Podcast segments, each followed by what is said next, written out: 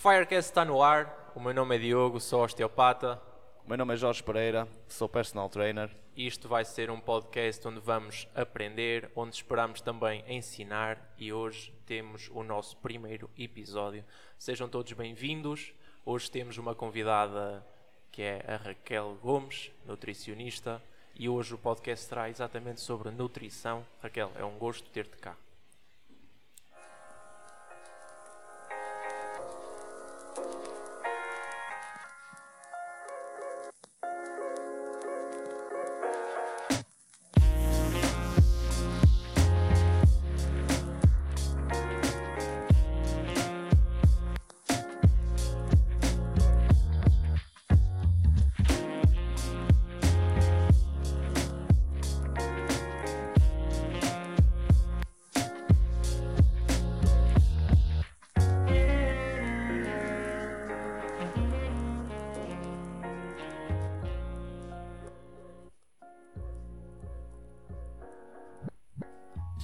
Olha, e antes de mais, Raquel, queres fazer uma breve apresentação? Antes de mais, agradecer o convite, óbvio. Um, De nada, é um prazer ser a primeira convidada, uma honra. Um, mas pronto, olha, não há assim muito uh, interessante sobre mim, mas só uma pequena correção: é nutricionista estagiária, porque senão depois mandam-me prender e eu não quero. É, é melhor não haver confusão nesse, Nutricionista estagiária, por enquanto. Um, pronto, eu entrei na Faculdade de Ciências da Nutrição em 2018, um, passei lá quatro anos, quatro anos não, porque dois foram de Covid, portanto foram passados aqui em Barcelos em aulas online. A meio do percurso, em 2020, criei a minha página Sem Papas e Bolos, um, Que teve bastante sucesso na altura. na altura e... E agora continua a Não, ter? não, ma- mais no sucesso na questão de eu tinha mais tempo para ela do que eu tenho atualmente, infelizmente. Mas é um projeto contínuo. Um, e pronto, em 2022, este ano, licenciei-me em agosto, um, defendi a minha tese de licenciatura. Eu fiz o meu estágio curricular na JM Futebol Clube do Porto uh, e na Nutrients Academy. Uh, atualmente eu sou colaboradora efetiva da Nutrients Academy uh, e nutricionista estagiária na Mint Clinic, uh, no qual tenho o prazer de estar a trabalhar com a Ariana Costa e também um, estou noutra empresa, um, a Demile, faço mais a gestão da parte de, de conteúdos para as redes sociais. Mas basicamente é, é isso que há sobre mim, não há muito mais de interessante sobre a minha pessoa e sobre o meu trajeto profissional até agora. Muito bem, Raquel. Mas antes de mais, porquê a nutrição? O que é que te levou a seguir eh, este caminho? É uma boa questão, mas eu conto esta história e ninguém, ninguém acredita, porque ah, eu escolhi, obviamente, quando estava a acabar o secundário, e eu, eu sempre disse que, pronto, eu não sabia o que queria fazer, então no secundário tentei ter sempre a melhor média possível, porque para me permitir, caso eu escolhesse o curso com maior média, ter essa possibilidade. Pronto, não foi necessário, efetivamente. Uh, mas lá está, durante o meu secundário entrei para o ginásio, comecei a treinar, comecei a perceber a importância da nutrição. Um, fui vendo outras referências uh, da nutrição e hoje, hoje é curioso porque eu trabalho com essas referências, é quase. Um, ainda, é muito surreal o facto de eu ter entrado para a faculdade também por essas referências e hoje em dia uh, trabalhar com elas. Mas pronto, eu ingressei já, já, já na nutrição assim um bocado também a, a, a pé juntos, ou seja, olha, vou, vou ver se gosto, mas também não achava que eh, se não gostasse ia voltar atrás, ou seja, eu entrei para, acabar mesmo. E já entrei também sabendo que a minha especialidade, ou pelo menos a via que eu queria, pela qual eu queria envergar, era a nutrição desportiva, porque pronto, era também essa área das tais referências, nomeadamente o, o Dr. António Pedro Mendes e o professor Vítor Teixeira, um, que foram as minhas principais referências na, na área e foi por isso que eu entrei para o curso. um, e, e pelo qual eu comecei e gostei e interessei-me por a nutrição mais desportiva. E atualmente deve ser um orgulho para ti tu teres estas referências durante a tua fase ah, em que ainda estudavas Sim. e agora poder trabalhar e poder trocar ideias com essas pessoas deve ser. É, ah, é muito bom. surreal, porque quando tu trabalhas com as pessoas, para além de perceberes que elas são bons profissionais, são boas pessoas. Um, e é muito surreal ainda. E eu costumo dizer isso que eu acho que no meu estágio curricular, no qual eu fiz no, no último ano, tive, se calhar foi uma oportunidade no milhão de trabalhar com uh, provavelmente os melhores nutricionistas de Portugal, todos num só estágio curricular. Foi assim uma coisa absurda, portanto eu aprendi muito e continuo a aprender muito, portanto um, conviver e aprender com, com essas referências é, uh, diariamente é, é excepcional. Mas tu foste uma pessoa que desde cedo sempre quis ah, seguir os melhores e sempre tentou zelar por ah, a evidência, tentou zelar por ah, boa informação.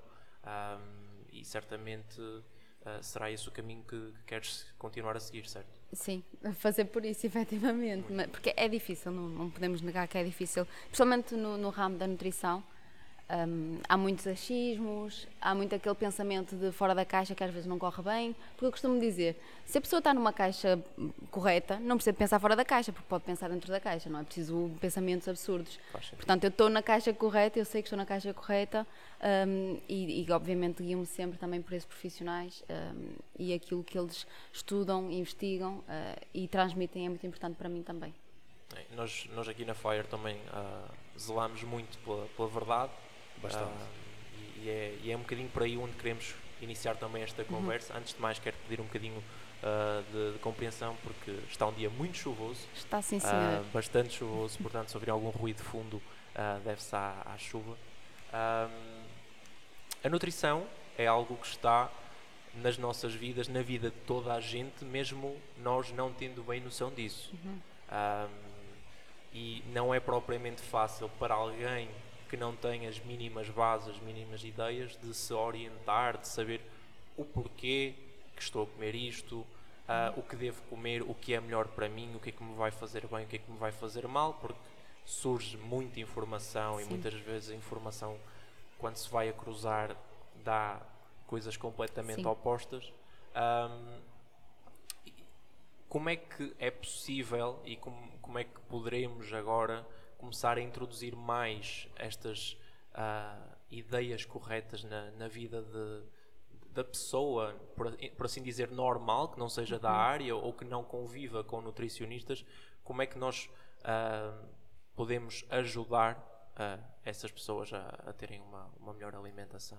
Eu acho que durante muito tempo uh, houve aquela. Uh, e, e, não, é, não é só na nutrição, mas noutras áreas também, de os profissionais queriam, queriam guardar para eles os segredos, queriam guardar para eles o conhecimento e, e atualmente aquilo que se, que se, recomenda é que se partilhe o conhecimento, não necessariamente nos mesmos moldes que se partilha entre, entre colegas, mas sim uh, entre uh, colegas direcionados para o público-alvo, neste caso as pessoas. E é preciso que a informação chegue às pessoas de uma forma perceptível para elas, ou, ou seja, sem muitos termos técnicos, um, de forma fácil, de forma uh, às vezes até mesmo divertida. Eu tento fazer um bocadinho isso também, jogar um bocado com a parte do humor, para as pessoas um, quererem ler o post e, e, continuarem a ler o post sem, sem muita, muito, muito esforço, seja algo mais natural, mas que entendam uh, conceitos básicos da nutrição que são fundamentais para a pessoa acabar por um, ter uma alimentação mais correta, porque enquanto nutricionistas, nós temos muito o fardo de nunca mais olharmos para a alimentação da mesma forma. Ou seja, para nós a alimentação, nós, nós estamos com uma coisa, nós sabemos o que é que ela é, sabemos o que é que ela faz. Uh, uma pessoa normal, e ainda bem, não precisa de ter esse, esse, fardo que nós temos. Porque nós não somos uma calculadora de macronutrientes, nem micro, nem calorias, nem nada que se assemelhe, mas obviamente nós conseguimos olhar para um prato, estimar, perceber o que é que ele faz, o que é que ele tem de bom, o que é que ele não tem, ou menos bom, ou menos, menos mal, ou menos.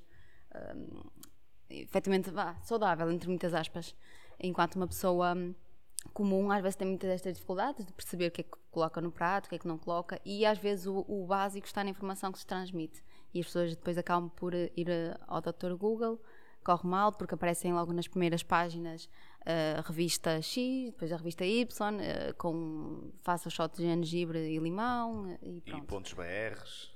Especialmente pontos BRs, com muitos, muitas reticências.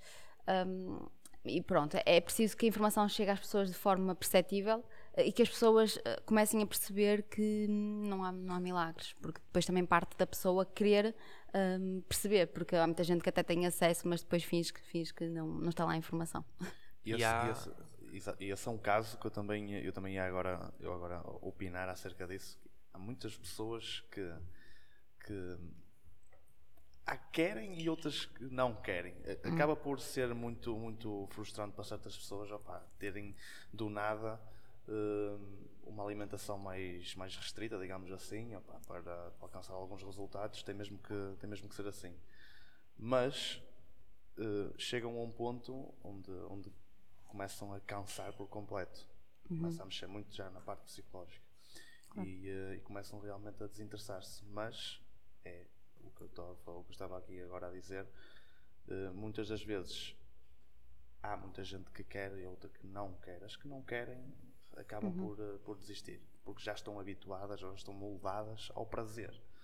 Por isso o prazer é o que elas mais, mais procuram.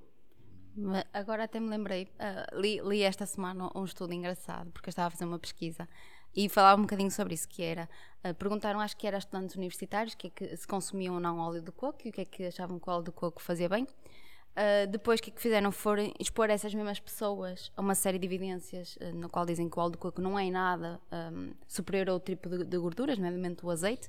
Ouro e depois uh, voltaram a questionar essas pessoas. Ou seja, e agora? Vais consumir óleo de coco e o que é que achas de óleo de coco? Eu acho que foram 50% ou 60% que manteve a sua opinião. Lá está, opinião, não é opinião fundamentada, porque eles deram informação correta, ciência, e mesmo após essa exposição à ciência correta, as pessoas mantiveram-se um, na sua posição inicial. Portanto, esta mudança de, de, comportamento é mais complicada do que aquela que nós achamos que basta expor informação. Não basta. Não basta. Porque a pessoa, se, se tem bebido óleo de coco com um café de manhã e perdeu peso, vai continuar a achar que é aquilo que está a fazer perder peso. Que é uma causa e efeito é, direta. A... É assim, umas, umas relações aqui de causalidade que, que na verdade não, nós sabemos que não existem. E cada vez mais há diferentes modas. Uhum. Um, que, dependendo da pessoa também que traz a público essas modas, elas podem tornar-se muito grandes e podem se alastrar. Um, algumas delas fazem sentido, uhum. outras uhum. nem tanto, e, e, também podemos falar um bocadinho disso. Um, não sei se queres tocar em algum ponto mais específico, como por exemplo o jejum intermitente, uhum. algum tipo de dietas uh, low carb. É, por acaso disseste bem, porque algumas dessas modas até têm boas intenções, pronto, até são, são bem intencionadas, mas depois na prática não, não funcionam assim tão bem. Nomeadamente, aí, o João intermitente provavelmente nos últimos dois anos foi assim o mais, o mais popular dentre todos. Um, e, e, às vezes é difícil nós explicarmos uma pessoa que já faz jejum intermitente há um ano e perdeu 20 quilos que não é o jejum intermitente que está a emagrecer porque até está a funcionar com ela e nós não temos que ser uh, fundamentalistas. Se a pessoa quer fazer jejum intermitente, ok, por mim, o meu papel enquanto nutricionista não é dizer, olha, não faça. Um, é mais no sentido de, um, não é por isso que está, está a perder peso. Um, existem outros fatores, nomeadamente aqui o déficit calórico, que é mais importante do que aqui a restrição da alimentação numa janela temporal. E, e, e, o jejum intermitente é, é muito isso. E, e, quando nós expomos a evidência, a melhor evidência de melhor qualidade, as revisões sistemáticas e as metas-análises, quando as revisões sistemáticas e meta-análises comparam com uma alimentação habitual, ou seja, é melhor fazer jejum intermitente ou manter-se como está. Obviamente é melhor fazer jejum intermitente, porque se mantiver-se como está não vai mudar nada. Mas quando se compara jejum intermitente ou uma restrição energética contínua, uh, as diferenças são, são mínimas. Depois também há aqui a questão do, daquilo que as pessoas consideram jejum intermitente, porque jejum intermitente na sua gênese não é aquilo que nós conhecemos como uma janela de 8 horas para comer é, é, outra coisa. Uh, isso chama-se restrição alimentar temporal, pronto, um, e essa sim até parece ser melhor do que o jejum intermitente, no qual se utilizam diferentes protocolos, às vezes é um dia inteiro de jejum, às vezes são dois, às vezes é mais do que isso, um, e parece ser melhor em quem? Em pessoas que estão uh, metabolicamente descompensadas, com síndrome metabólica. Parece melhorar alguns parâmetros. Mas um, se a pessoa não conseguir cumprir isso, vamos então optar pelo déficit calórico normal uh, e o jejum intermitente é apenas uma ferramenta e não e não uma, um, é, um, é um meio para chegar ao fim e não necessariamente o fim em si. Certo, certo. Tocamos também aqui no, no, no assunto do, do, low carb e de algum medo uhum. uh, de hidratos de carbono, de algum medo de determinadas fontes de hidratos de carbono. Uh, acho que o exemplo mais sonante é, é, o pão. Sim. Pessoas que dizem eu cortei o pão uhum. e desde que cortei o pão emagreci. Uh, mas o pão não é mau, o pão não, não. faz mal. Certo, não. Raquel? Não, nós, enquanto portugueses, gostamos muito de pão. Uh, e eu, se puder, uh, no mesmo prato tenho arroz, batata e pão ao lado. Uh, porque aqui a questão das pessoas excluem o pão, ah, então eu emagreci por excluir o pão. Se excluir o pão todas as refeições, efetivamente vai criar um déficit energético, porque o pão já não está lá. Mas a culpa não, não são os pobres coitados de hidratos de carbono. Na verdade, o que acontece é que a pessoa perde, perde muito peso, porque quando nós ingerimos hidratos de carbono, eles depois armazenam-se. Pronto, isto já, já entra muito por vias bioquímicas, mas armazenam-se como glicogênio, e esse glicogénio, glicogênio uh, perdão, leva com ele algumas, algumas moléculas de água, portanto, a pessoa acaba por ganhar peso uh, de água quando ingere hidratos de carbono, e quando deixa de ingerir, acaba por perder esse peso de água. Ou seja, a pessoa perde numa semana uh, bastante peso, às vezes 3, 4, 5 quilos, e acha que aquilo foi de gordura. E depois é triste quando nós dizemos, ah, isso não foi gordura, foi só água. Mas é bom, porque a pessoa sente-se menos inchada, depois tem uma maior adesão. Portanto, esses planos uh, low carb são restritos e, na maioria dos casos, não, não vão funcionar bem. Mas há um ou outro caso que até pode ser motivador para a pessoa fazer uma semana mais low carb e ver o peso a descer na balança mas isto não é sustentável em nenhum mundo. Eh, porque tirar o pão é uma coisa e fazer uma dieta low carb à base de proteína, vegetais e pouco mais, e colheres de manteiga não, não é sustentável nem sequer, nem tão pouco saudável. E depois trata-se muito também da, da, quantidade. Porque Exato. se eu tirar o pão, mas comer mais duas ou três colheres de arroz, e acho que não, não precisa de ser só a nível de hidratos, uhum. uh, se eu aumentar, por exemplo, na minha ingestão de, de gordura ou de proteína, com isso também vamos aumentar o, a, a, quantidade total de calorias que consumimos uhum. Ah, nesse dia e vamos acabar por não perder peso, mesmo tendo tirando o, Exato, tirando ter o pão. tirado o pão. Exatamente. Exatamente. Há, há, outro tipo de, de, de dietas ah, que honestamente não estou, não estou tão dentro, uhum. mas que já ouvi, já ouvi falar por aí, por exemplo, a dieta paleo. Uhum. Não sei se podes também dar a tua Sim. opinião a dieta paleo uh, teve mais moda, perdão, nos, nos últimos anos, muito pelos praticantes um, de crossfit, porque alguns tinham mais uma filosofia de paleo, uh, estava quase como uma das regras base de, do crossfit. Mas. Antes de mais, uh, para quem nos está a ouvir, em que consiste efetivamente a, a dieta paleo? Então, ela quer mimetizar os hábitos alimentares do homem do Paleolítico. Portanto, nós temos tudo a ver com os homens de paleolítico, como podemos ver. Estamos aqui com o microfone deles lá naquela época também tinham. É muito engraçado. Um, não, mas, mas é verdade porque chega a, ser, chega a ser um bocadinho ridículo que as pessoas dizem ah, mas na, naquele tempo eles eram muito mais saudáveis.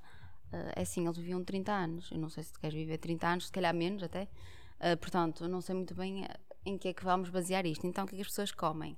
Um, carne, eh, uma outra folhinha e fica por aí. Nada de laticínios, porque isso é, é invenção do homem, nada de, de, cereais refinados, também não.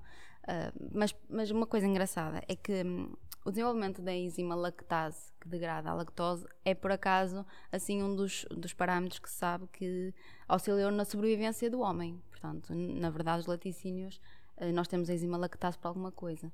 E esta, é esta filosofia de vou comer como homem do paleolítico, porque eles lá naquele tempo é que eram saudáveis, está um bocado errada. Está um bocado errada. Havia também uma, uma situação que uh, muitos, isto, isto são já histórias antigas e tudo mais, que alguns treinadores, uh, havia um treinador de, de, de Krav Maga, um instrutor também, que falava muito sobre a alimentação dos gladiadores. Hum. E, eh, e, é tudo à base, era tudo à base de plantas. De plantas. E um, eh, isso deixa-me bastante curioso como é que eles tinham um físico tão volumoso, ou como se descrevia muitas das vezes nas, na parte do, dos livros e tudo mais, só com a base de plantas. É, é extremamente curioso como é que isso, como é que isso acontecia. Esse, no entanto, é caso... super raro ver alguém que, por exemplo, eu olho muitas vezes para, eh, para físicos de pessoas que são, eh, por exemplo, vegetarianas e uh, são físicos espetaculares. Exatamente. Eu tenho a, me a mesma percepção. Porque, na, e isto é, isto é muito engraçado, porque uma pessoa vegetariana, um, claro que isto não, é, não podemos generalizar, mas é uma pessoa que já presta mais atenção à alimentação. Uma pessoa que seja omnívora às vezes nem presta tanto atenção ao detalhe. Uma pessoa vegetariana é naturalmente mais interessada por nutrição, interessa-se por saber o que é que pode ou não comer, interessa-se por saber como conjugar as fontes de proteína para, para que não exista esse déficit proteico que muitas vezes as pessoas tanto falam e querem demover a pessoa de deixar de ser vegetariana ou vegan.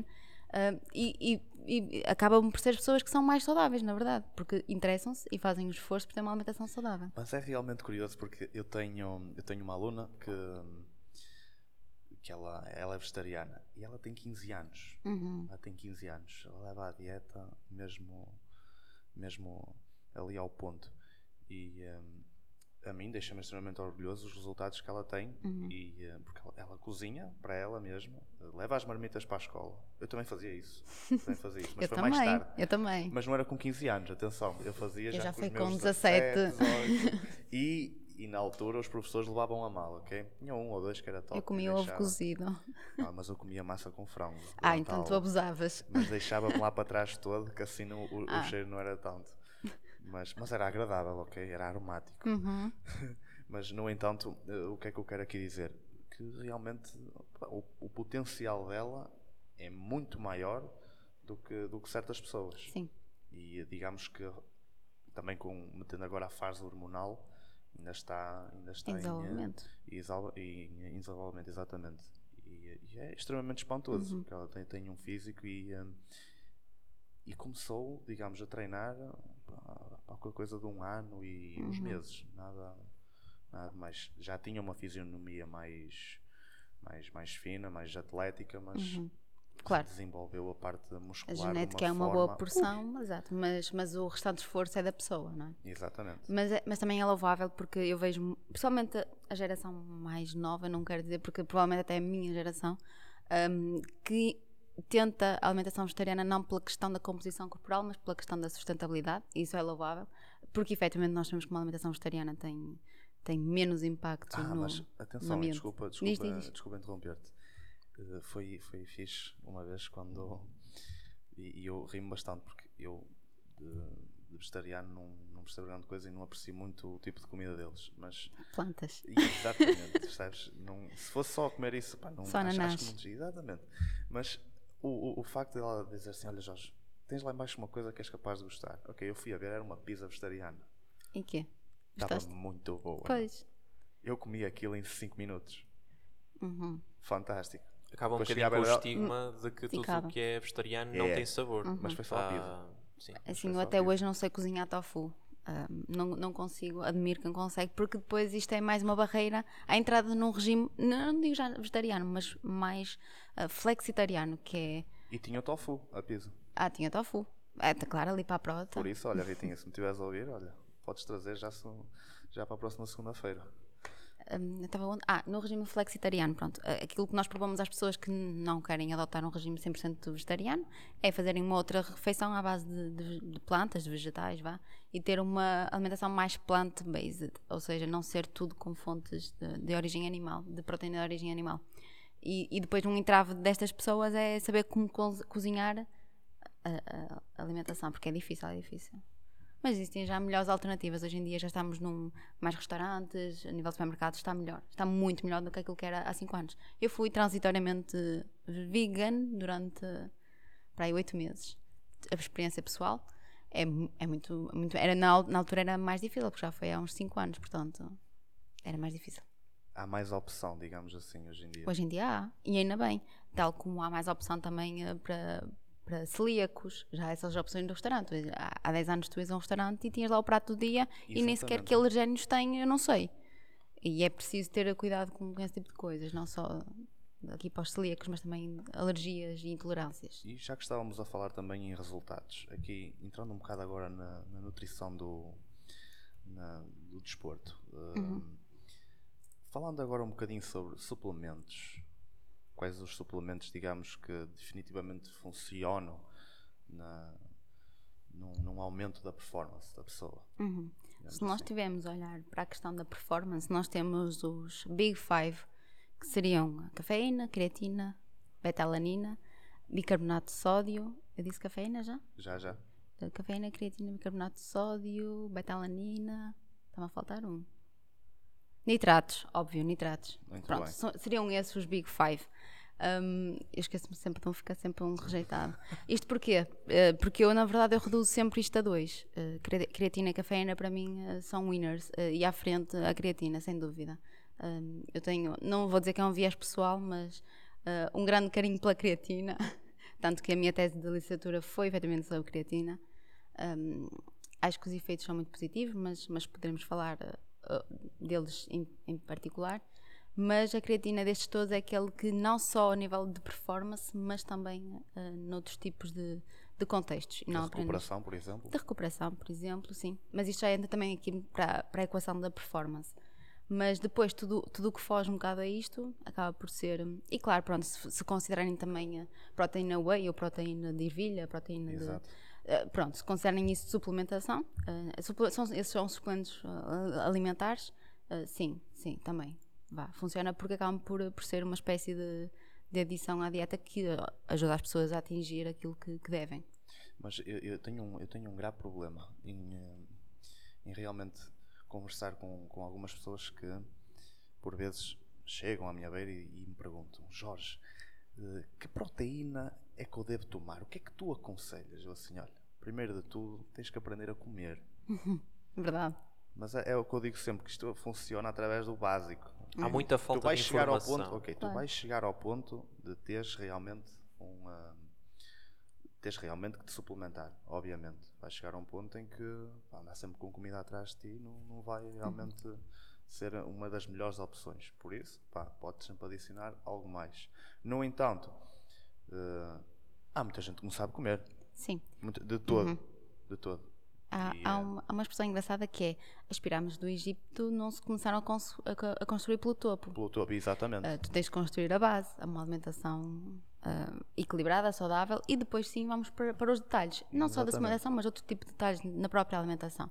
Mas a base, a que muita gente não tem, uh, de longe. E depois há, até me lembrei, estavas a falar dessa, dessa questão de primeiro atingirmos através da alimentação e depois pensarmos na suplementação 100% correta. Há, há, um paper, até mais ou menos recente, que é um, Food First Approach, but not always. Ou seja, sim, vamos, principalmente isto para atletas. Porquê? Porque um, eles têm necessidades em alguns micronutrientes mais aumentadas e mesmo aqui há uma questão da suplementação devemos sempre tentar com a alimentação, mas há, há situações em que não é possível, em que as fontes alimentares teriam de ingerir um grande volume para atingir a, a, aquele micronutriente ou aquele suplemento em específico. A creatina é um dos exemplos, por muito que comas, nunca vais atingir aquilo que a dose que, que está na suplementação, uma forma muito mais fácil, não o vais andar. O corpo descarta sempre um nível de diário de, de creatina também. Sim, sim. Cerca de 3, 3 gramas.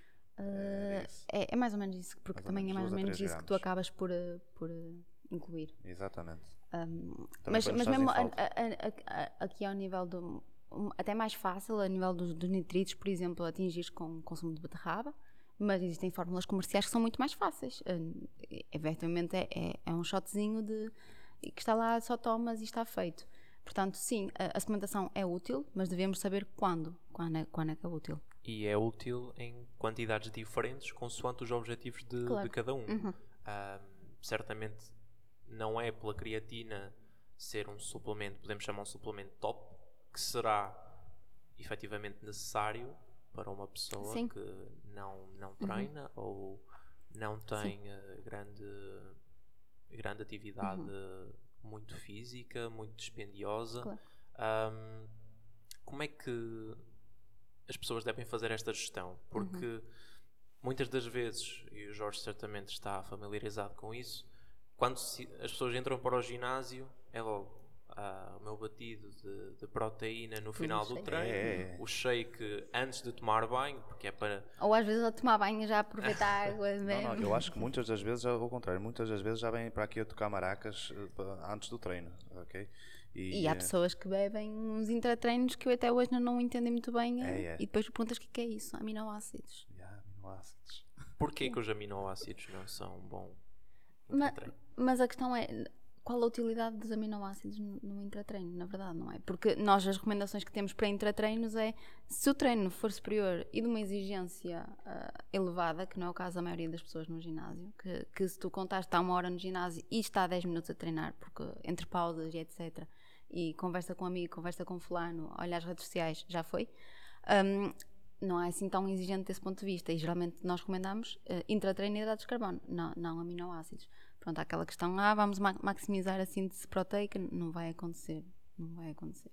Isso faz tocar uh, essa questão da proteína, que falaste da, das maracas, uhum. faz tocar um bocadinho no tópico que é a, a janela anabólica, uhum. que é algo que, a meu ver, felizmente está a cair um bocadinho em, em, em desuso. desuso mas que ainda se ouve aqui e ali um, que existe e que se eu não consumir uh, o, meu, o meu batido whey nos próximos 25, na próxima meia hora, eu vou ficar pequeno para sempre.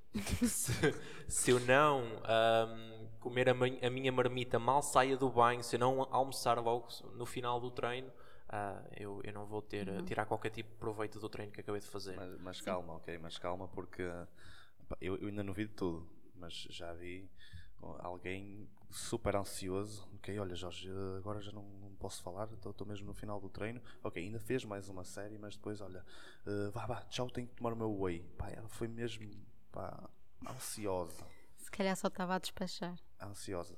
Provavelmente. Okay? Provavelmente. Mas vou acreditar mas foi uma boa que desculpa. Não. Vou acreditar que não. Mas, mas por acaso há pouco tocaste, tocaste num tópico interessante que é um, para essas pessoas que nem sequer treinam, não são muito fisicamente ativas, eh, entrar com a suplementação não faz muito sentido. E eu, contra a natura, e se calhar eh, vou buscar alguns ouvintes, mas digo sempre às pessoas, porque quando me perguntam exercício físico ou alimentação, eu ambos eh, é, seria o melhor. Um mas se puderes só escolher um, exercício físico primeiro. Porque isto parece contra a natura, porque a maior parte das pessoas não faz nada. E nós queremos que a pessoa tenha algum músculo, pessoas, a maior parte das pessoas não. Nada. Bola, zero. Zero. E depois, sim, entramos com a alimentação, que tem o seu contributo, obviamente. Não, não estou aqui a menosprezar a alimentação, porque claro. seria errado da minha parte. Mas... não estou a vender o meu peixe corretamente, mas, mas o exercício físico, de longe. E a própria prática de exercício físico tem efeitos não só a nível uh, corporal, muscular, corporal, sim, for, sim, sim. mas efeitos também a nível uh, mental. Uhum e mesmo para aquelas pessoas que não estão habituadas a ter uma boa alimentação, pode uhum. ser este o, o input que precisam, uhum. exatamente, para começar a ter um bocadinho mais de cuidado com aquilo claro. que, que, é, que é o nosso templo, que é o nosso corpo. Um, e, e, exatamente o, o, exercício físico tem um papel muito importante uhum. nesse, nesse aspecto. Principalmente quando nós pensamos num processo de, de ganho de massa muscular, uh, até, e isto, isto, já foi estudado, que é vamos uh, pôr a pessoa numa dieta para, ou seja, num superávit calórico, uma dieta para ganhar massa muscular, mas sem treinar vamos ver o que é que lhe acontece, porque vai que ela não precisa treinar, mas ela precisa obviamente de treinar. Um, e a pessoa pode se alimentar mal e treinar, uh, que vai ganhar massa muscular, mas o oposto não acontece, ou seja, a pessoa não pode treinar mal e comer bem porque não vai acontecer. Agora, quando falamos de emagrecimento, já há aqui uma maior preponderância da alimentação que por muito exercício físico que faças nunca vai compensar excesso de alimentação. Portanto, a, a, contribuição relativa ou a importância relativa vai sempre depender do contexto, obviamente. Mas uma pessoa, uh, na melhor das hipóteses, tem que praticar exercício físico e comer bem, obviamente. Certo. Eu quero perder peso. Uhum. Compensa-me mais orientar a minha alimentação do que passar meia hora todos os dias a fazer Sim. cardio ou, Para mim, sim. Para ti, o que é que achas? Preferes passar a fazer carne? Exatamente. Pois. Depende também muito depois dos objetivos de cada um. Claro. Porque, de facto, pode haver quem um, goste muito de comer e não goste uhum. de se uhum. privar a nível da alimentação, o que pode não ser a melhor abordagem. E tire também muito prazer daqueles 30 minutos, uma hora de cardio, claro. uh, quer sejam eles à noite ou de manhã. E muitas das vezes de manhã é feito em jejum. Sim. O cardio em jejum, Raquel. Uhum. Faz sentido? É, não faz? É daquelas coisas que têm novamente uma, uma excelente intenção. Ou seja, mas depois quando se vai ver na prática não é assim tão bom. Porque o que, é que as pessoas pensam? Estamos em jejum, vamos fazer cardio, vai haver uma maior mobilização de, de ácidos gordos. Na verdade, eh, não é que isto seja mentira, mas o efeito eh, na prática é, é, é nulo. Ou seja, às vezes pode resultar para pessoas que queiram perder um restinho de, de, de massa gorda, um, mas, mas a maior parte das pessoas não, não vai fazer-las perder mais peso treinar em jejum. Há pessoas que se sentem mais confortáveis e isso depois entra aqui a individualidade. Exato, entra aí com outros fatores claro. que não têm propriamente a ver com uhum. o facto de ser mais proveitoso a nível de, de dispêndio de energia. Uhum. E, não, exato. Hum, e, e, depois também há toda a questão da motivação. Que, sim, que, sim. E, e gosto pessoal. Que isso só pode ser, obviamente, avaliado individualmente um, e mesmo depois a questão, a questão do contexto, nós partimos sempre do geral para o particular, ou seja, uma pessoa que não, não, não chega ao consultório sem, sem quaisquer tipo de bases, nós temos de trabalhar o básico, por muito que a pessoa às vezes até lhe custe, porque ela quer sair de lá com um protocolo de suplementação, com um protocolo de treino no XPTO, nós às vezes temos de ensiná-la o básico. O Jorge talvez saberá que às vezes tem que ensinar o básico uma pessoa a agachar sem exatamente, barra antes de meter ia, peso. Exatamente, era o que eu ia referir porque muitas das vezes há pessoal que quer logo pegar e pôr uma barra às costas uhum. e que mal se sabe sentar. Okay? Não tem uh, constituição física para o fazer. não tem, eh, não tem, como é, que- como é que eu ia te explicar? Não tem, digamos, equilíbrio suficiente, primeiro de tudo, equilíbrio, força, eh, poder de ativação de certos músculos que são fundamentais para a execução de um bom agachamento, ok? E, e o teste que nós podemos fazer realmente a pessoas que e, muitas das vezes isto acontece com a progressão. A progressão é, é exatamente isso. Lá está. Tu queres progredir na, na parte da dieta, ok? Progredes na parte da dieta e vais incluindo sempre cada vez mais aquilo que tu precisas. Nos exercícios a coisa vai dar exatamente a mesma coisa. Primeiro te ensino-te a sentar e a levantar. A seguir isso mantém-te no nível estático, fazer um exercício numa semida. Depois sim é que tu começa a incutir um agachamento livre. Mas primeiro sem colocar uma barra às costas, ok? Há muita gente que de- de- depois de perceber teoricamente o básico, que quer passar logo para, hum, para a prática, ok? Mas com, ah, com exercícios e, e- e na situação de ser muito complexo. Porque a pessoa passou 10 anos sem treinar e acha que é em dois dias que vai, eh, É, que vai resolver os tudo. problemas todos. Não, isso não vai acontecer. Não vai. E é o que eu digo também às pessoas: quer dizer, já fez 10 dietas, até agora nenhuma funcionou. Ah, se calhar temos de, de começar pelo básico e não, não, não complicar demasiado aqui o, aquilo que é básico. Aqui, aqui a- a situação é a seguinte: quem quer realmente mudar, consegue mudar. Quem, eh, quem não quiser, isso vai refletir-se nos resultados. Isso é ponto assente. Ma- Mas, isso depois já entra na questão da, da motivação intrínseca, que o profissional Também. pode auxiliar, mas não vai fazer o trabalho pela pessoa. Eu Obviamente. gostava, porque a minha ideia era fazer o trabalho pelas Era pessoas. Uhum. ótimo tu poderes estalar os dedos e dizer assim: olha, pim pim pim, já está Se eu feito. pudesse, se eu pudesse, eu fazia o trabalho pelas pessoas, mas não posso. É o feitiço. Não, isso não, não vai acontecer. E tem as de haver uma, uma espécie de harmonia entre nutricionista e cliente, podemos chamar cliente, ahm, em que tem de ser algo sustentável.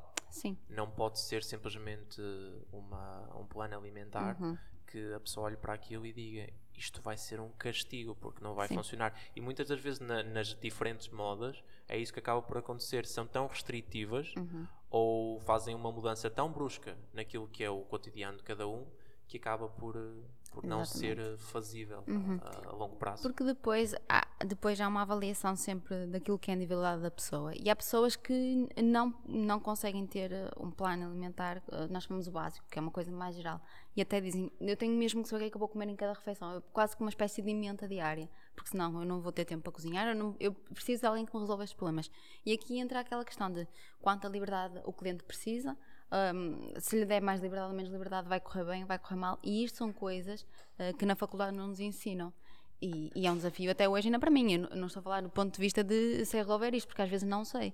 Um, não sei, porque numa consulta de uma hora, como é que vais descobrir todos os gostos pessoais de uma pessoa? Como é que vais descobrir se ela gosta de feijão com arroz ou, ou de banana com outra é coisa qualquer? praticamente impossível. É impossível. Uh, e depois as pessoas não podem uh, desanimar na primeira consulta. Ou seja, um, também ter esse- essa compreensão de que é impossível do outro lado compreender tudo e isto depois, uh, depois falha, obviamente. Portanto, o máximo de transparência possível de uh, eu já fiz isto, não funcionou, vamos tentar isto. Um, negociar sempre com a pessoa, que, que é aquilo que nós no fundo fazemos. A pessoa diz-me o que come, eu digo, pronto, o que é que acha aqui do, do almoço? Nós, se calhar, trocamos esta, esta manteiguinha por um queijo vaca que ri. O que, é que, me que é que lhe parece? "Hum, não, já, não, já faço há muito tempo este pequeno almoço, não vou. Eu, pronto, ok. Então, mas no, no lanche, ah, podemos fazer como eu acho que se calhar assim quadra melhor? Sim, sim. Então, pronto. Acaba por ser estas pequenas coisas que nós mudamos, não é totalmente mudar a alimentação da pessoa. Eu não, não apoio num protocolo ah, chapa 5 que fiz para as 10 pessoas anteriores com, a- com as quais eu tive consulta. Não é isso que acontece. Isso é importante também na parte não só da dieta, mas também na parte da, da nutrição, mas também na parte do exercício físico.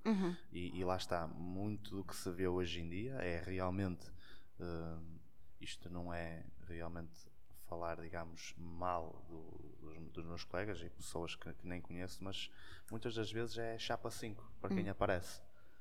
E eh, isso revolta-me um bocado porque, Claro. porque sendo nós profissionais, ok, em todas as áreas, devemos dar realmente o, o melhor de nós e não vamos realmente se fazemos uma avaliação postural ou que seja uma pessoa e, e realmente virmos que, hum, que a pessoa tem realmente dificuldades em, em pôr uma barra às costas, em, eh, em não se conseguir sentar eh, corretamente, em não conseguir executar um exercício corretamente, opá, temos que lhe dar as bases suficientes para, ele- para elas conseguir.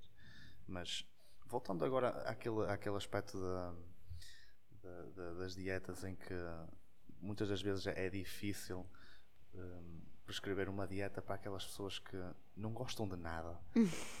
como, é, como é que é realmente fazeres um, um plano para esse tipo de pessoas? Que não gosta nem de vegetais nem, e que não, não suportam eh, iogurtes que sejam mais grossos, digamos assim. Eh, como é que é fazeres, fazer essa. É desafiador, hum, é desafiador, mas há sempre forma de, de contornar os problemas. Mas também tens de saber que, que, que não há milagre, ou seja, não pode ser tudo à, à moda da pessoa. não- Obviamente. e a pessoa também tem que saber isso, ou seja, tens que ser o mais transparente possível também. Hum, mas há sempre formas de contornar. A pessoa diz-me: hum, Eu não gosto de legumes no prato, brócolos cozidos para mim, não, nada. E eu, e sopa? Hum, sopa às vezes faço, mas depois esqueço-me de comer. E eu penso: Pronto. Então Não ela já gosta, já gosta de sopa, pelo menos. Já temos aqui uma forma de. de- E depois passo para, para a explicação do porquê que eu quero que ela coma sopa. Porque se eu lhe disser, olha, come sopa. Eu, ok, mas porquê? Primeiro, a sopa é fonte de micronutrientes que tu não vais comer no prato porque tu não gostas de hortícolas cozidos crus no prato. E segundo, volume para estar saciedade na refeição. Isto é principalmente importante num, num processo de perda de peso, não tanto num, num processo de, de ganho de massa muscular, porque a pessoa quer é, menos, é comer o menos volume possível e a sopa acaba por ser bastante volumosa. Um, e aproveitar sempre estas, estas frinchas nos gostos da pessoa, porque a pessoa vai, e se estiver motivada e até uh, quiser efetivamente, efetivamente mudar, ela vai colaborar nesta espécie de negociação que, que ocorre. Portanto, há sempre Exatamente. formas de contornar. E há, e há também um, um aspecto importante que é, muitas das vezes o pessoal pensa, epá, eh, quero perder peso, por isso vou, vou deixar de comer. É. E eh, E isso corre mal, não é? completamente errado. E eu já, já eu tenho vindo a dizer também, não só a alunos, mas também a pessoas que aqui encontram e que gostam de saber realmente como é que, como é que tudo isto funciona. Aquilo que tu perdes muito rápido também vais ganhar muito rápido e vice-versa. Claro. E, eh, e isso incomoda-me um bocado porque pá, aprenda a comer, aprenda a fazer realmente e, e- aprenda a ser acima de tudo uma pessoa disciplinada. Uhum. Porque isto não é só não, é Claro. só não é só falar, é preciso ter disciplina, é preciso fazê-lo todos os dias. É uma pessoa que É, para além da adesão ao plano, ou seja, do plano de estar, ou do plano de treino, ou do plano alimentar, ou o que seja, é também preciso que exista uma constância que a pessoa consiga cumprir. Tu não podes fazer um plano de duas horas e meia de treino para uma pessoa que tem meia hora para treinar, porque ela não vai cumprir aquilo. E eu não posso fazer um plano ah, perfeito do ponto de vista teórico com uma pessoa que na prática não vai cumprir, porque não, não vai haver adesão, não vai haver constância. E os resultados conseguem-se com esta constância, pronto, ah, que lhe queira chamar de disciplina, mas o nosso trabalho é facilitar a adesão ao plano e facilitar esta constância para chegar aos objetivos que nós queremos. eu faço muitas vezes a pergunta, olha, tu queres perder peso com qualidade ou sem qualidade? e elas, e elas ficam assim, assim um bocado a olhar para mim e não, e não conseguem Perder peso é fácil, perder massa gorda ou Exatamente. gordura é, é difícil. Exatamente. É mais difícil. E, eh, porque há uma grande diferença. É uma grande diferença. A maior parte das pessoas perde peso e acha que está a arrasar. Exatamente.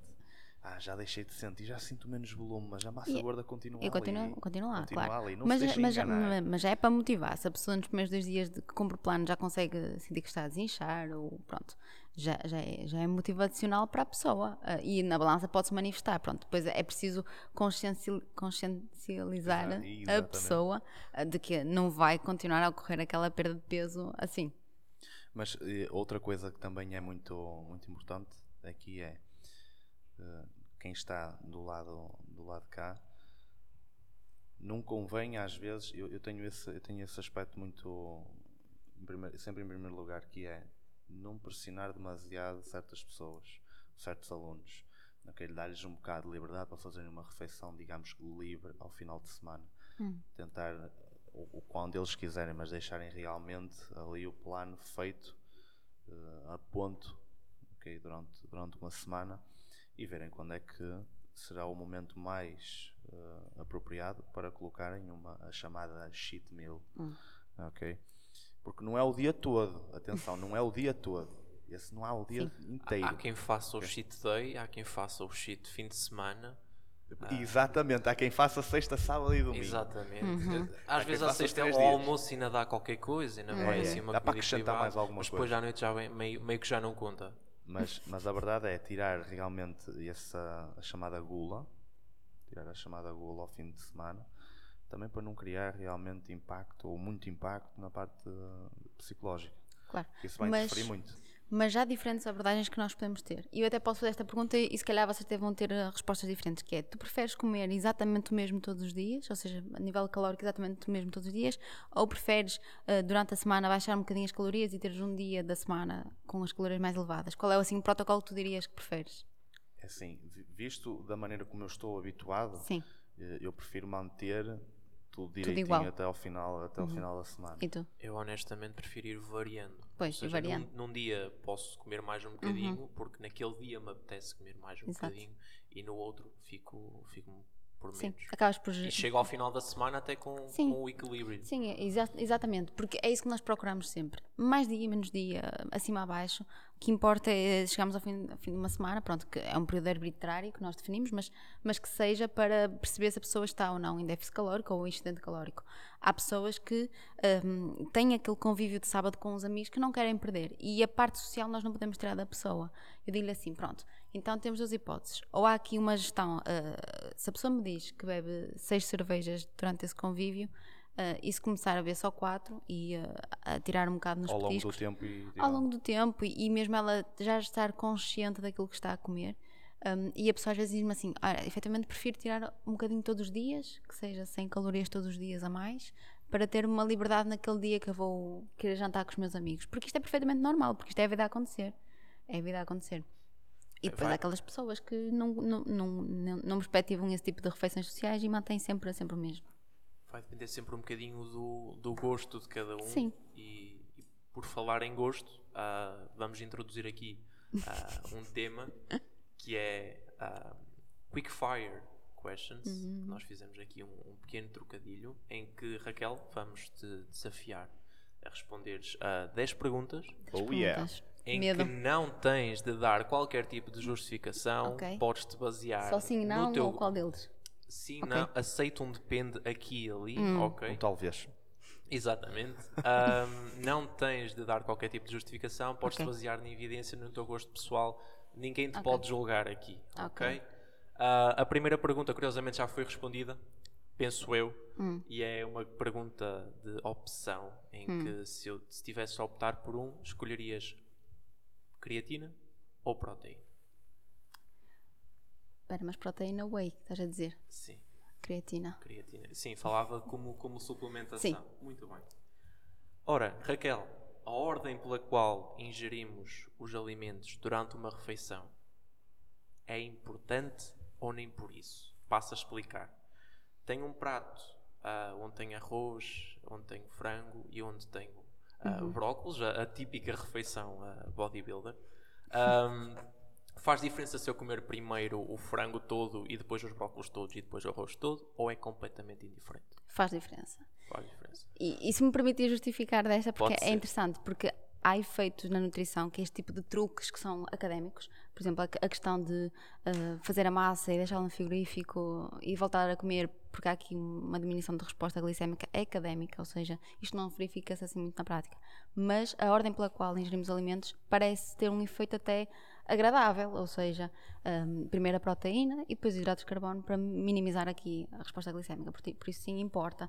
Hum, mas depois estamos a falar, a falar aqui e já entramos para os detalhes, portanto, se a pessoa quiser tudo, com- comer tudo junto e misturado, uma feijoada, Não é assim tão, tão, tão importante para uma pessoa que não tenha. ah, o básico, não, de longe, de longe, mas uma pessoa que até quer contra- controlar mais ou menos a glicemia pode ser importante, sim. ok, boa. Bananas para queimbras, sim ou não? Não. Qual é o problema da- das pessoas consumirem laranjas à noite? É se não gostarem de consumir laranjas à noite, é o único problema. Ou seja, não passa de ouro de manhã Não, para não, matar não, à noite. não, Muito bem. não. Multivitamínicos ou sopa de legumes da avó?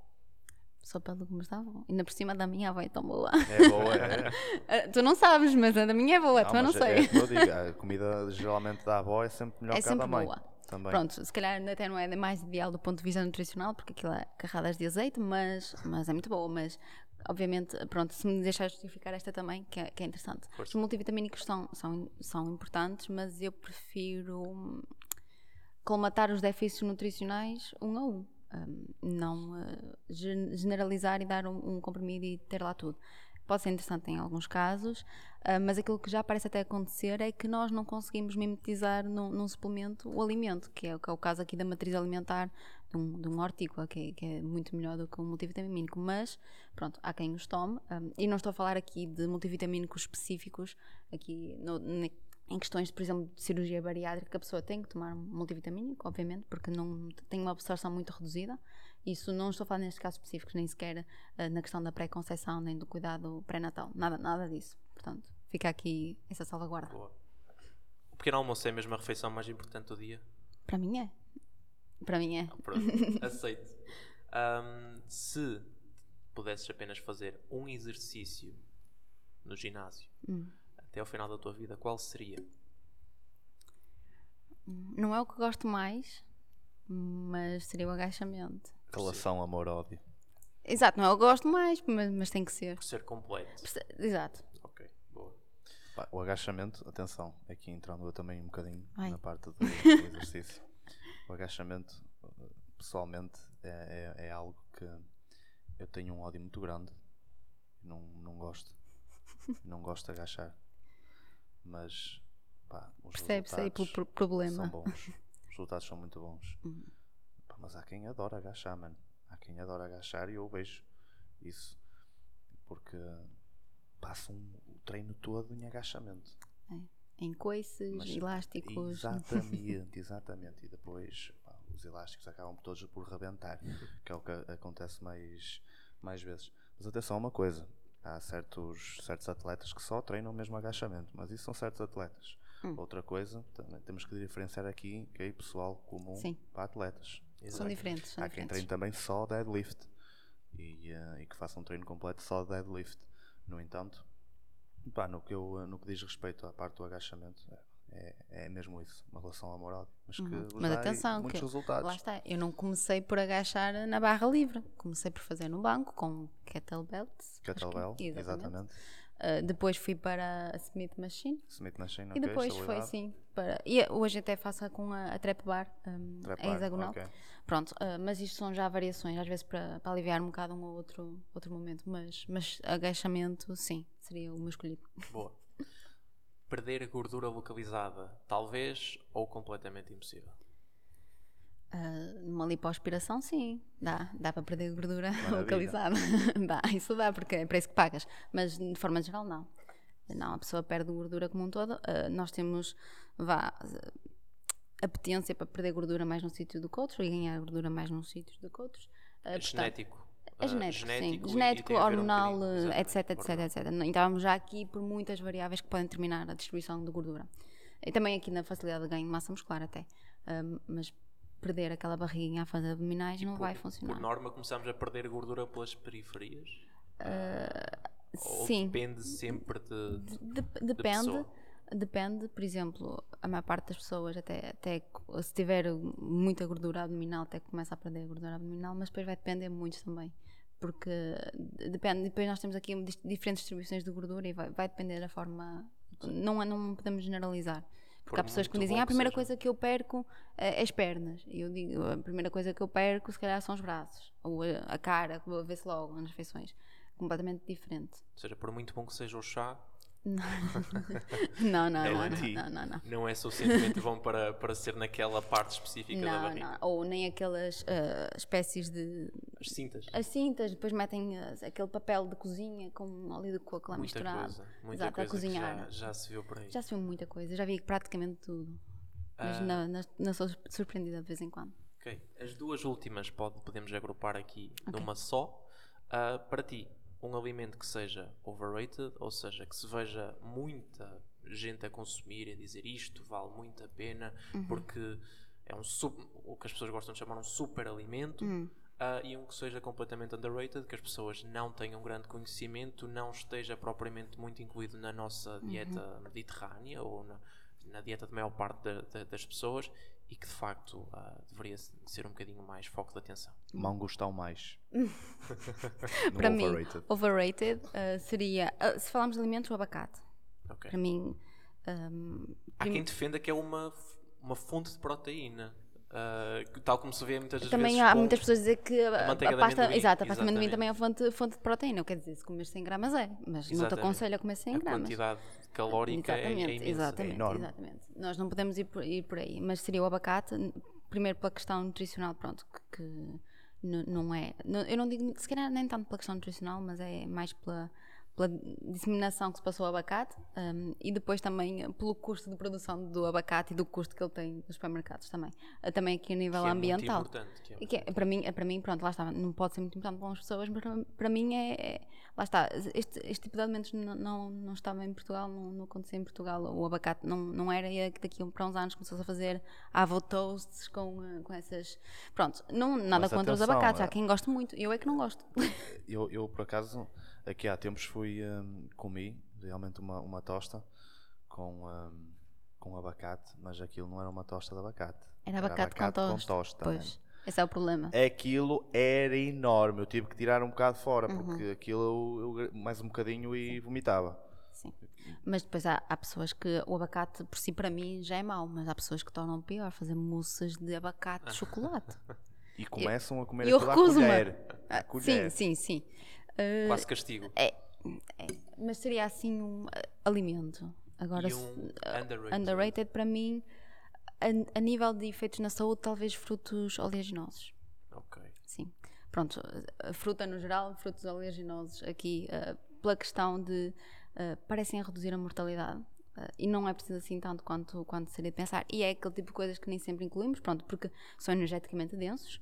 Ah, Podes dar alguns exemplos para quem não, não Uh, sabe? frutos, temos o, o caju, que é o básico, temos a noz, pronto, que se calhar é mais acessível para a maior parte dos portugueses. Delícia.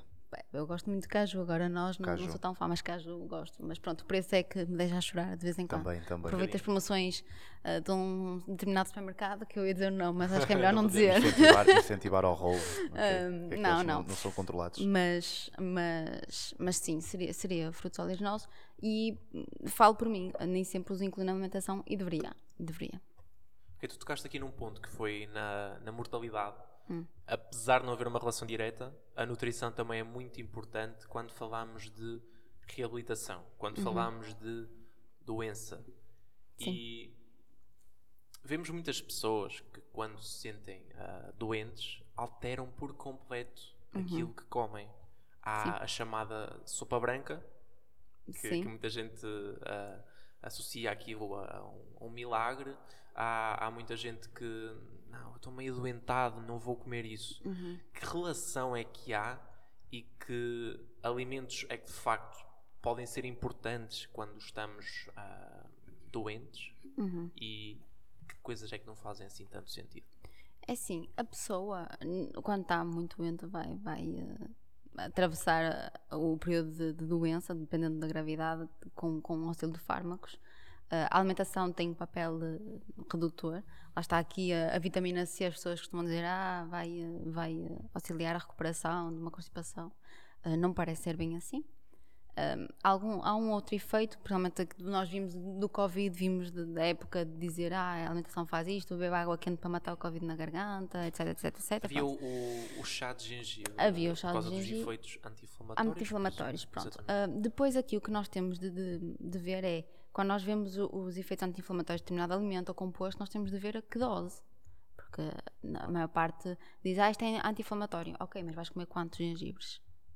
Uma árvore inteira? Vais, vais acabar o estoque do supermercado? Pronto. Depois entram- entramos aqui por detalhes, mas uma alimentação, desde que seja saudável, equilibrada, hum, a hidratação é importante, principalmente, e, e também a reposição de, de eletrólitos quando a pessoa está com diarreia, vómitos, pronto. É importante, obviamente, mas depois já entramos para detalhes do tipo de, de- de doença em si, pronto. Hum, mas a alimentação pode ser útil sim, hum, mas não, não vai resolver o problema. E depois isto é muito perigoso que há pessoas que dizem se tiveres uma boa alimentação não precisas ir ao médico nem nada. Hum, An apple a day keeps the doctor away. é, é, é, é, não, não é bem assim. Eh, e tanto que, por acaso, esta semana teve um- uma, uma, uma, uma senhora no, no Instagram a, a relatar que viu isso no TikTok. Alguém que disse: Ah, hum, se vocês não tiverem uma alimentação boa, não precisam de ir ao médico. Uma, uma pessoa que esteja a fazer uma quimioterapia. Vai pensar, eu preciso de ir ao médico, não tenho outra opção. Eu preciso, eu preciso do tratamento, eu não, tenho outra ficas opção. em casa. Não, eu, eu, eu, depois eu, eu, eu penso assim, eu enquanto nutricionista, É, é, é. eu enquanto nutricionista, exato, não, não ponho a alimentação nesse patamar. Ninguém tem a legitimidade de, de dizer que, que a alimentação cura tudo, porque não cura. Pode prevenir, pode ajudar a prevenir, pode ajudar a recuperar, mas não, não é nada mágico. Eu gosto muito de dizer que os pilares são prática de exercício físico, Uhum. boa alimentação, bom descanso, barra bom sono, ah, e depois já podemos entrar também com fatores psicossociais. Uhum, ah, exatamente. e tudo isso, a nível de prevenção, é fundamental. Uhum. Contudo, vai haver certas condições, certas patologias que vão Sim. necessitar de intervenção. Uhum. Certamente. Sim, principalmente, lá está, depois temos aqui as patologias que são mais ligadas à alimentação, podemos falar aqui do caso da diabetes mellitus tipo 2, que hum, dependendo do tipo de fármaco e se, se há alguma coisa a fazer, deve ser adequada à alimentação. E estamos já aqui por muitos detalhes. Hum, por muitos detalhes. Depois, mesmo aqui ah, nas dislipidemias, também existem formas de que a alimentação pode ajudar, mas novamente são detalhes, ah, são efeitos mínimos quando comparados à terapêutica farmacológica. E nós temos sim que hum, nos fazer. ah, lá está, aproveitar a terapêutica farmaco- farmacológica e a alimentação ajuda sim. Portanto, depende muito do tipo de doença que nós estejamos a falar aqui. Sem dúvida. Bem, Jorge, não sei se tens mais alguma coisa para questionar a Raquel. Por acaso, por acaso não, mas gostava que a Raquel deixasse aqui uma pequena, uma pequena, um pequeno aviso, um remate. um Um final remate. final para, para todos os nossos ouvintes, ok?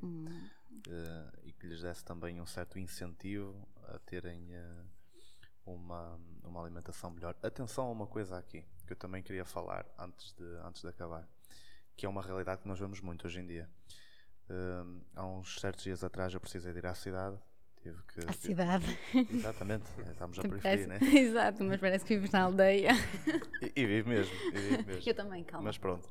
Hum, e vi realmente que foi, isso foi mais ou menos entre meio-dia e meio, entre uma da tarde, que é o período de intervalo que há de almoço nas escolas, ok? E eu vi realmente que hoje em dia hum, o pessoal mais jovem não se preocupa com a parte da alimentação, ok? Certamente eu também não me preocuparia tanto na altura Com a deles, realidade. mas, mas cheguei lá mais cedo que aquilo que, Que a maioria. Exatamente. Ou seja, o que eu vejo muito é não haver também um incentivo por parte de quem está a vender, ok? Eh, porque o que eu via na mão de praticamente todos os jovens era batatas fritas e cachorros. Hum. Batatas fritas e cachorros. Cachorros e batatas fritas. E é diário. E exatamente, Muitas e é vezes diário. é E é a diário. qualquer hora, atenção, é a qualquer hora. Sim, os paniques, o Exatamente. fresco. e- Pronto, já estão a meter marcas. Sim. A parte, a parte, do, a parte do, ah, de, de cachorros e tudo mais é a qualquer hora. Eles, te- eles têm isso a qualquer hora do dia. Uhum. Mas Então, sabes que o problema é quando nós eh, temos programas para hum, o controle da oferta alimentar dentro das escolas, mas depois eh, até temos também num X raio, mas depois no- na prática o controle disso é pouco. Eh, continuam a haver estabelecimentos com ofertas alimentares hum, menos corretas, vamos assim dizer, o que dificulta a escolha. Mas obviamente também eh, há aqui uma educação hum, multilateral, não só da escola, da, da família, do- dos seus pares, dos amigos, se eles fazem, se eles vão comer, se calhar, um, um prato completo de comida, uh, se calhar uh, vamos todos e não, não vou comer eu o cachorro quente porque vou ser o cortes. Exatamente, exatamente. E não só, porque muitas das vezes é julgado. Eu Sim. era julgado, mas hoje perguntam-me como é que eu fiz. Mas chega a um ponto onde, onde nós temos que ver realmente o problema bem de casa ou o problema bem da pessoa. É que nós temos jovens aí com 13, 14 anos nos três dígitos e isso é realmente preocupante. E isto também serve como um aviso para Claro. todos aqueles jovens que nos estiverem a ouvir para tomarem realmente medidas na parte alimentar e acima de tudo começarem a treinar. Porque o que vocês estão a coisa. fazer agora, o que as Uhum. pessoas estão a fazer agora, independentemente da idade que seja, só vai refletir como estarão daqui a 10, 15 anos. ok? Exato. E eu, é por acaso, ia ser deixo. assim o, o meu remate, porque eu lembrei-me quando tu falaste aí dos jovens, eu lembrei-me. E depois também já acumula um bocado também o meu trajeto, o meu trajeto profissional. E que eu lembro que eu me dizi- dizia isto muito às atletas da de- dos escalões de formação. um, e hoje eu continuo a dizer isto a algumas pessoas, atletas ou não, que, que eu sigo. um, mas digo-lhes sempre: o vosso eu do futuro vai-vos agradecer, vai agradecer ao, ao vosso eu do presente se vocês começarem hoje a fazer alguma coisa. Vocês não precisam mudar completamente. Vocês não precisam de ir de um, posto, de um, de um polo ao outro oposto. Vocês precisam de gradualmente melhorar os vossos hábitos. E, e no fundo, é, é, isto que importa. É, não, não, não é ao final do dia ter uma alimentação 100% correta, é fazermos o melhor que conseguimos com constância, com adesão ao plano um, e munirmos dos profissionais certos. Uh, e, e, basicamente é isso. A, a, vida é isso, é aproveitarmos sim os momentos de convívio com uh, peso e medida, obviamente, mas a alimentação pronto, acaba por ser muito individual. Exatamente, pronto as pessoas só têm que ter um bocadinho mais de cuidado uh, e não, não é muito mais do que isso. Por isso, opa, para a malta jovem, comecem, comecem a treinar, comecem a levar marmitas para a escola. Opa, acima de tudo, peçam autorização aos vossos professores para comer durante a aula. Okay? Mas Ei, também, não, não, não podes, não podes. Não posso podes. o quê? Eu fazia isso, posso. fazia isso, ninguém se importava. Até que uma, até que uma altura suspenderam-me de levar comida para a escola. Por isso eu tinha que comer todos os intervalos, ali 15 minutos contados, vira, vira, vira, vira. Mas It is what it is. O mais Certamente. difícil é, é começar.